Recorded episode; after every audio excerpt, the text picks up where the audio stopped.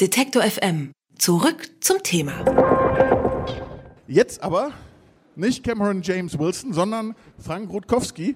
Der ist nämlich pünktlich. Wahrscheinlich steckt äh, James Wilson noch im Brexit fest. Wir wissen es nicht genau. Frank, du hast schon, du hast eben schon gesagt, du hast hart, harte Buchmessennächte hinter dir. Ich hoffe, das ist kein Fake. Äh, nein, tatsächlich war ich die letzten beiden Nächte so gegen halb vier, vier im Bett. Ich merke es so langsam. Andererseits ist man auch so euphorisiert während dieser Tage, dass einem das trägt einen so ein bisschen rüber über die Tage. Man sieht es dir auch mit keinem Jota an. Du lügst. Das ist fake jetzt. äh, du bist Autor, Blogger, Journalist. Du bist vor allen Dingen aber heute hier, weil du uns deinen neuen Roman mitgebracht hast. Fake heißt der. Erschienen ist er bei Woland und Quist. Ein wunderbarer Verlag, ein wunderbares Buch. Es ist eine Geschichte eines Paares, Sophie und Jan. Ähm, die kriegen ein Kind Sie schafft beim Daimler, er arbeitet als Journalist und eigentlich klingt alles total gut. Liberal, die kriegen das hin und irgendwie rutscht es immer weiter runter. Ist das was? Also ich habe es auch ein bisschen gelesen. Ähm, ich habe selber Kinder. Ich habe auch selber eine Frau. Und ich, ich bin so gerade in dieser Ebene, so in einem Selbstverständnis, wenn man sich selber als liberales Paar versteht, man versucht sich den Rücken freizuhalten, man versucht das alles irgendwie hinzukriegen, Partnerschaft, äh, irgendwie sich als Eltern auch noch irgendwie als Paar zu begreifen. Und plötzlich rutschen die aber immer so ein Stück weit jetzt neben diesem Abgrund, der sich da immer weiter auftut, auch so in tradierte, tradierte äh, Geschlechterrollen wieder zurück ich finde das eine sehr, sehr feinsinnige Beobachtung. Wie hast du das, also hast du das so als Generationenphänomen ausgemacht? Ja, tatsächlich ist es so, dass, äh, glaube ich, in unserer Generation die Menschen gerne alles möchten. Sie möchten gerne die Freiheit, Weltreisen, äh, die, sich alles offen lassen. Gleichzeitig möchten sie Karriere haben, möchten Kinder. Und es wird immer schwerer, das äh, unter einen Hut zu bringen. Ich habe selber zwei Kinder, ähm, auch eine Frau. Und es ist ja so, dass wenn man erstmal Kinder hat, lernt man ja zu begreifen, dass das die Freiheit, die man hat, immer auf Kosten des anderen geht, sobald man Kinder hat. Und das ist eine Belastung für Eltern, die ähm, einen schon unter Druck setzt. Man muss funktionieren, man muss äh, diese Rollen irgendwie aufteilen, so gerecht wie möglich. Und das ist was, was nicht immer gelingt. Wir versuchen es natürlich auch zu Hause, aber auch das natürlich unterkämpfen. Ja. Du hast das schon in deinem ersten Roman, der ist 2015 erschienen, Dezemberfieber, so ein bisschen beschrieben. Äh, hau mich, wenn ich das falsch nenne, aber ich würde sagen, äh, so ein Scheitern an Normalität. Mhm. Ist das äh, auch das Spannungsfeld, in dem wir uns eigentlich bewegen? Das, was vielleicht eine Generation vor uns noch alles ausgehalten hat, einfach so machen konnte? Oder liegt es auch daran, dass sich bei uns irgendwo sozusagen in unserem ganzen Umfeld schon so viele Hebel umgestellt haben, dass wir das nicht hinkriegen oder dass wir diese, ja, die, woher kommt das, diese Frage, alles machen zu wollen parallel?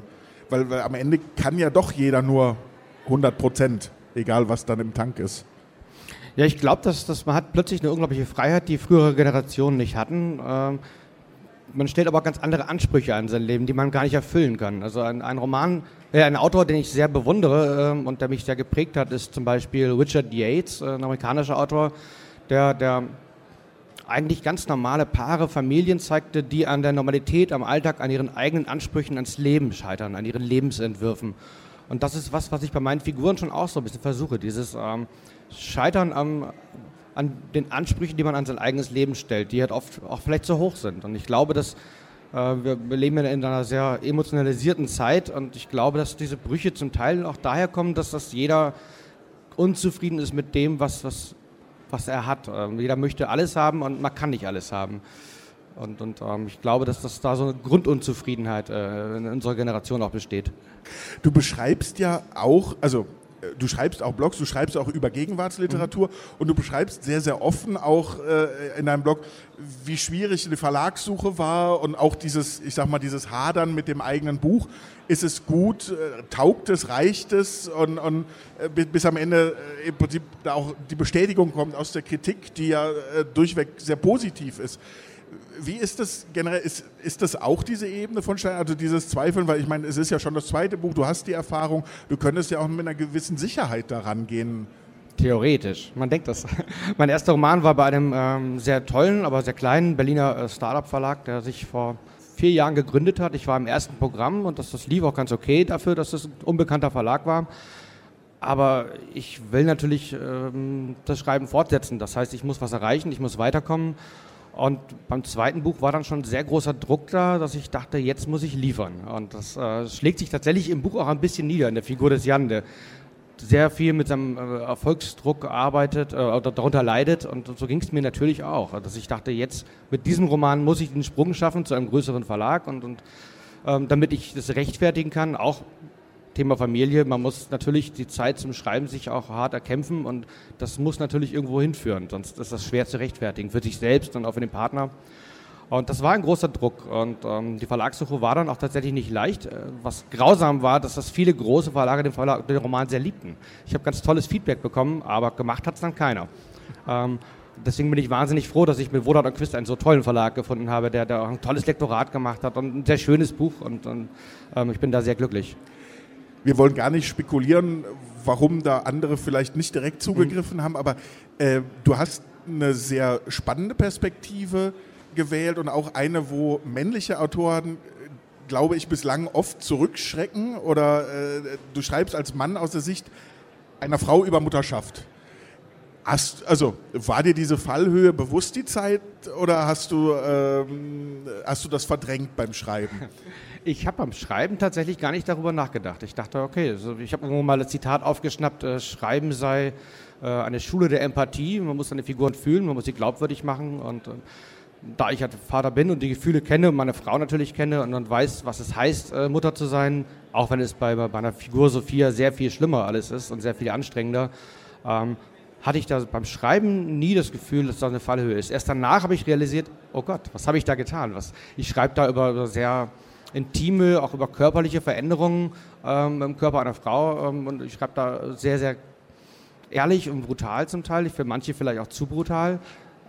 Ich habe aber tatsächlich jetzt ganz viel positives Feedback, gerade von Frauen bekommen, die sagten, endlich schreibt das mal jemand, wie es ist. Weil keiner spricht darüber, ähm, dass es schwer ist. Dass man, jeder sagt, du bist glücklich, du hast glücklich zu sein. Und natürlich ist es ein Auf und Ab. Und man, man kämpft und leidet äh, unter diesen ersten Monaten, weil sie sind einfach eine Belastung. Und, äh wir haben jetzt noch gar nicht so sehr gesprochen über die moralischen Grenzen, die äh, sozusagen deine beiden Protagonisten, also dieses Pärchen, äh, überschreiten. Ähm, ich will vielleicht also das auch so weit im Wagen halten, die Spannung hoch hat, aber was man die ganze Zeit merkt, oder was mir zumindest so gegangen ist, ist, dass sie mir trotz allem, trotz allen Fehlern, die sie begehen, auch ja auch sehr bewusst und, und, und bis in den also bis in die Bösartigkeit oder bis in den Betrug hinein, ähm, einem unglaublich sympathisch bleiben.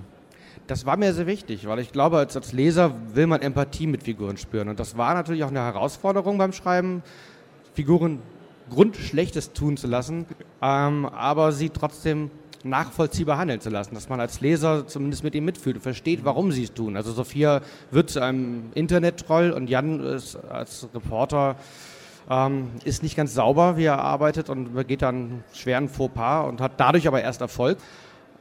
Das ist natürlich schwierig, gerade weil sie wirklich schlimme Dinge tut. Ähm, Dinge, wo ich selber manchmal, also ich, ich mache das oft sehr witzig, diese Trollereien von ihr sind, sind oft äh, amüsant, aber es gibt so ein, zwei Punkte, wo ich die Grenze überschreite. Und die ist ganz wichtig, weil als Leser nicht Komplize bleiben darf. Man muss als Leser man findet vielleicht witzig, was sie macht eine Zeit lang, versteht's, aber muss man irgendwann sagen, halt, das geht zu weit, das darf man nicht es, es gibt so Punkte, wo wir auch, also ich, ich, ich glaube, alle Eltern kennen das über das, das Schlimme irgendwie am, am, Elternsein sind meistens die anderen Eltern, also egal ob in Kindergarten, Schule oder sonst wo. Und es gibt diesen Punkt, wo sie äh, ja im Prinzip äh, eine Mutter wirklich in den Wahnsinn treiben mit irgendwie bis hin zur gefakten Windel und, und also so, ich lasse es offen, aber es ist wirklich böse. Und gleichzeitig habe ich auch gedacht, naja, ich wüsste auch schon, wem ich das gönnen würde. Ne? Also ja, man hat schon, Sophia schreibt an einer Stelle, ähm, diebische Freude und Scham schließen einander nicht aus. Und so geht es einem beim Schreiben natürlich auch. Man, man, man amüsiert sich natürlich auch über das tut. Ähm, das ist schon auch, diese Bösartigkeit kann man da mal ein bisschen ausleben als, als Vater, als Autor, ähm, die man sich im richtigen Leben natürlich nicht äh, trauen würde. Ähm, will noch mal ein bisschen zurück auf, auf dein journalistisches Arbeiten. Ich meine, diese, äh, die Frage nach dem Journalismus und, und dieser Fake-Note, die ist ja auch gerade jetzt wieder nicht zu Relotius sehr, sehr aktuell gewesen. Ähm, du kennst ja beide Seiten. Du kennst sozusagen das journalistische Schreiben mit den Regeln oder den Ansprüchen und Erwartungen und das literarische. Wie schwer fällt es dir zwischen diesen beiden äh, Welten zu, zu, zu wechseln oder schleicht sich auch mal sozusagen was von der einen in die andere Schreibwelt hinein? Ich glaube, man, seit ich als, als Redakteur arbeite, ist mein Schreiben vielleicht ein bisschen nüchterner geworden. Vielleicht. Ich habe beim ersten Roman noch sehr versucht, sehr poetisch zu schreiben und habe dann irgendwie auch gelernt, ähm, die Sprache halt äh, ein Instrument ist, das den Zweck dienen muss. In dem Roman war es halt gerade bei Jan auch sehr, sehr sachlich, nüchtern zum Teil, weil es halt zur Figur gepasst hat. Aber an sich vermengen sich die Themen nicht so. Also bei der Recherche hilft es mir manchmal. Ich habe jetzt für den Roman äh, sehr viel mit, mit äh, Christian Fuchs gesprochen, der ist ähm, Reporter bei der Zeit. Der auch tolle Tweets geschrieben hat. Genau, der mochte das, das sehr zum Glück. Und dann, der hat mir bei der Recherche so ein bisschen geholfen. Also er wusste es nicht, weil er mir beim Artikel äh, geholfen hat über die neuen Rechten. Ähm, aber das ist natürlich in den Roman auch eingeflossen. Und ähm, ich bin sehr froh, dass er es als glaubwürdig empfunden hat, was das Jan da bei Begida gemacht hat. Fake heißt der neue Roman von Frank Rutkowski und äh, ich durfte mit ihm darüber sprechen, hier bei N99, dem Podcast auf der Frankfurter Buchmesse, von der Frankfurter Buchmesse, für die Frankfurter Buchmesse, nachzuhören bei Detektor FM, überall da, wo es Apps gibt, die Podcasts enthalten. Bei Woland und Quist ist er erschienen und äh, kostet schlappe 20 Euro. Unbedingte Kaufempfehlung. Frank, vielen, vielen Dank, dass du heute da warst. Vielen Dank für die Einladung. War sehr, sehr gern. Detektor FM kann man übrigens auch live hören. Wir senden rund um die Uhr ein Online-Radio mit Kopf, Herz und Haltung. Im Wortstream mischen wir wissenswerte Themen mit moderner Popmusik und der Musikstream ist der perfekte Tagesbegleiter mit frischer Musik.